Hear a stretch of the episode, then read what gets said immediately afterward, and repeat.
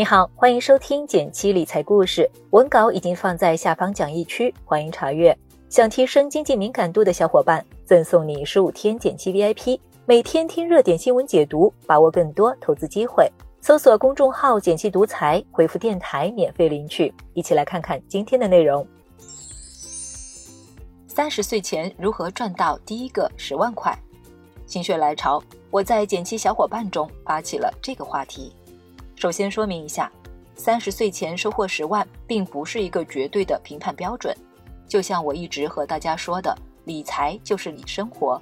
希望透过这个调查，看到更多财务和生活的关系。一个有趣的数字是，在我们调查的三十五个已经攒够十万的小伙伴中，二十八个小伙伴是在毕业三年内资产第一次超过了六位数。对于大部分人来说，毕业时才开始真正思考经济独立的问题，三年的长度是个不错的初级赛道。在这个初级赛道上，我们开始学习自己赚钱、花自己的钱、分配自己的钱。如果毕业三年时你既没有将钱用在投资自己之上，又没有存下第一桶金的话，或许是时候为财商多充一点余额了。关于十万的来源。百分之八十小伙伴的方法就是看起来最老土的储蓄，而关于十万的去处也很有意思。除了理财投资，房子、车子也是不少人的选择，也有一小部分人选择将十万块用于投资副业和创业。不过，以下两个观点，不少小伙伴都提了出来：年轻的时候总觉得花钱如山倒，挣钱如抽丝，好难呀。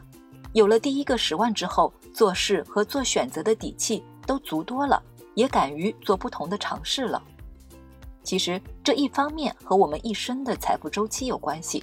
我们年轻的时候往往收入较少，但结婚、买房等重大支出却集中出现，压力大。另一方面，年轻的我们往往有最好的试错机会。如果有了一定的财务保障，拼搏的动力也会更加强烈。无论如何，财富在任何时候都更应该是顺应人生节奏的主力，而不是阻力。其实，财富和生活的最佳关系就是守正出奇。而所有答案中最能将守正和出奇结合起来的，当属小伙伴 Allen 的答案了。Allen 二十九岁，教育背景良好，毕业后就进入了不错的律师事务所，毕业一年就有了十万元。总之，一路都是标准的别人家的孩子，守正之路顺顺当当。这时，Allen 的好友邀请他开一家酸奶冰淇淋店，好友拿来了粗略的商业计划书，请他一起投资开店。当时有一家国外的酸奶冰淇淋店刚刚开始风靡，好友发现了商机，决定开一家更具本地特色的酸奶冰淇淋店与其对垒。Allen 和朋友兴致勃勃地与其商量起来，并决定。充分利用认识几个当地名人的资源做些宣传。店开张后，由于口味更特别，性价比也比较高，加之时而有明星光顾，给 Allen 带来了不少额外收入。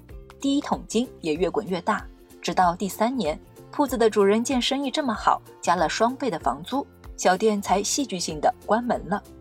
但 Allen 的出奇就此才算真正开始，有了投资开店成功的经历。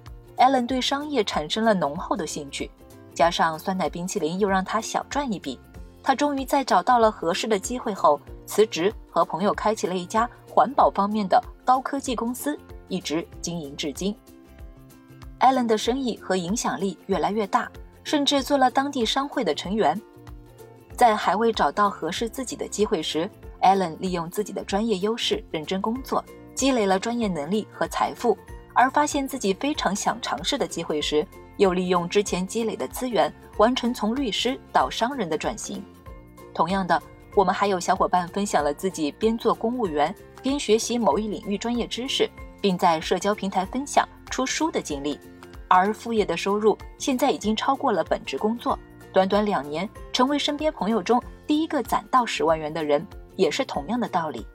在没有找到突破点之前。无论是财富之路还是事业选择，我们都可以用储蓄、用夯实通用能力来傻傻的守正。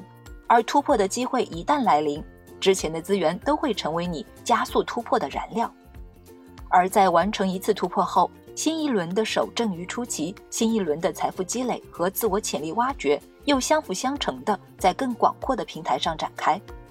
这不就是关于第一桶金的最佳状态吗？